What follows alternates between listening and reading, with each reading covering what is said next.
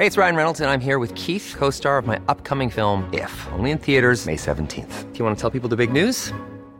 All right, I'll do it. Sign up now and you'll get unlimited for $15 a month in six months of Paramount Plus Essential Plan on us. Mintmobile.com slash switch. Upfront payment of $45 equivalent to $15 per month. Unlimited over 40 gigabytes per month. Face lower speeds. Videos at 480p. Active Mint customers by 531.24 get six months of Paramount Plus Essential Plan. Auto renews after six months. Offer ends May 31st, 2024. Separate Paramount Plus registration required. Terms and conditions apply if rated PG.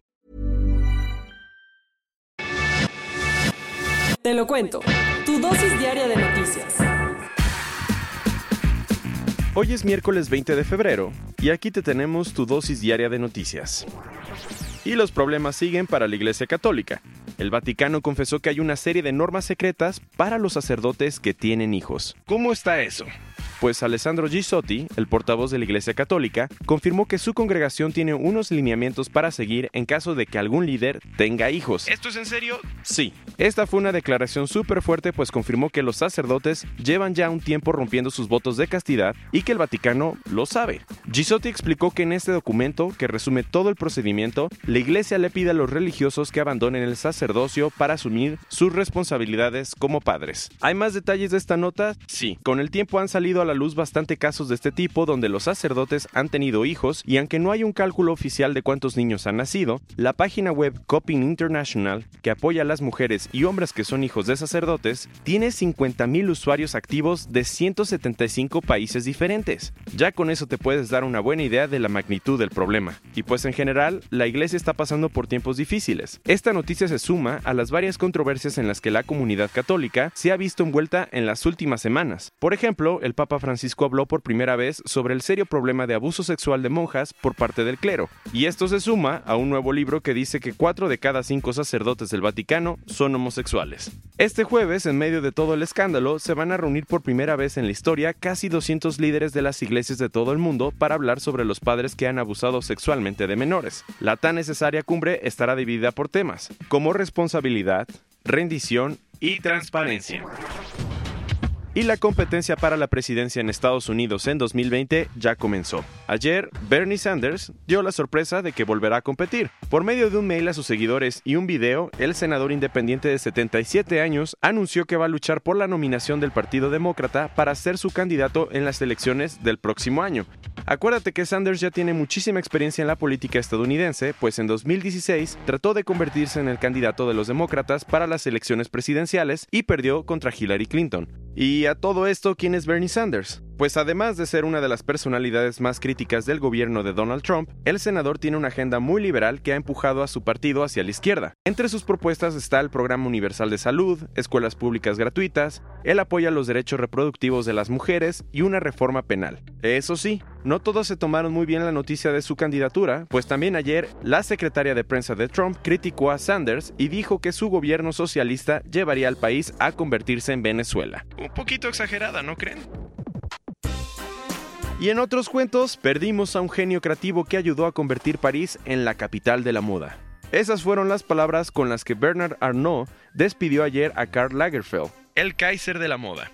Lagerfeld nació en Hamburgo, Alemania, en 1933. En 1955, después de ganar el concurso International Wool Secretariat, el alemán empezó su carrera en el mundo de la moda, pasando por varias firmas antes de llegar a las dos casas que nunca dejó.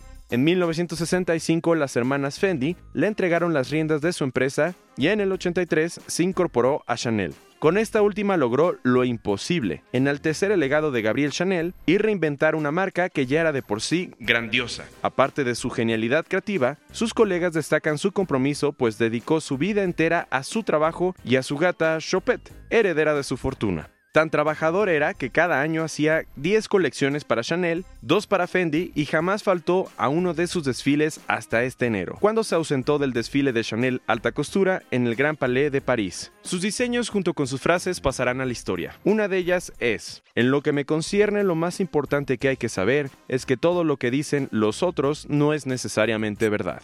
¿Quieres saber un poco más de su vida? Entra a nuestro newsletter y dale clic en las imágenes.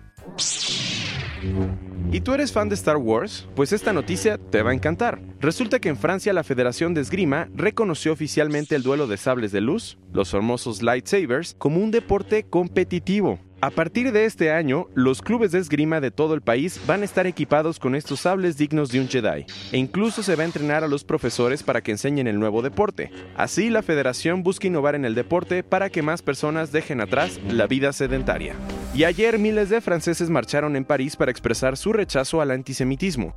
¿Cómo está esto? Pues todo empezó porque alrededor de 20 partidos políticos convocaron a una gran manifestación para denunciar los recientes episodios de violencia contra los judíos. Aunque no lo creas, los insultos, amenazas y agresiones hacia esta comunidad aumentaron 74% en 2018, y tan solo ayer 96 tumbas en un cementerio judío aparecieron pintadas con símbolos nazis. Esto es verdaderamente alarmante. Por si andabas con el pendiente, ayer Andrés Manuel López Obrador le dio el visto bueno a que el Gran Premio de México de Fórmula 1 se siga haciendo en nuestro país. La condición es que no se gaste ni un solo peso de recursos públicos para su producción. El presidente explicó que el dinero que antes se usaba para la competencia se va a usar para la construcción del tren Maya.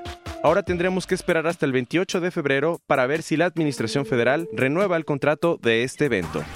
Y para cerrar, ¿te enteraste del plan del presidente para las Islas Marías? Esta semana Andrés Manuel López Obrador anunció que va a convertir la famosa prisión de la costa de Nayarit en un centro de artes, deportes y medio ambiente. La idea es que la cárcel de la isla, conocida por muchos como la Alcatraz mexicana, se convierta en un espacio para que los jóvenes puedan hacer senderismo y otras actividades deportivas y literarias. Así el gobierno va a promover la educación en la zona y ahorrar dinero en el mantenimiento del espacio.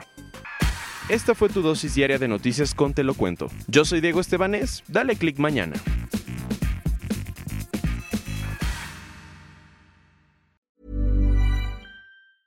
Hey folks, I'm Mark Marin from the WTF podcast and this episode is brought to you by Kleenex Ultra Soft Tissues your ally to help tackle your allergy symptoms this season. I love the change of seasons, but nobody loves pollen and all those other things floating in the air that make you sneeze during this nice weather. Kleenex Ultra Soft tissues are hypoallergenic and allergist approved. So fight back against watery eyes and runny noses without worrying about irritating your skin. For this allergy season, grab Kleenex and face allergies head on.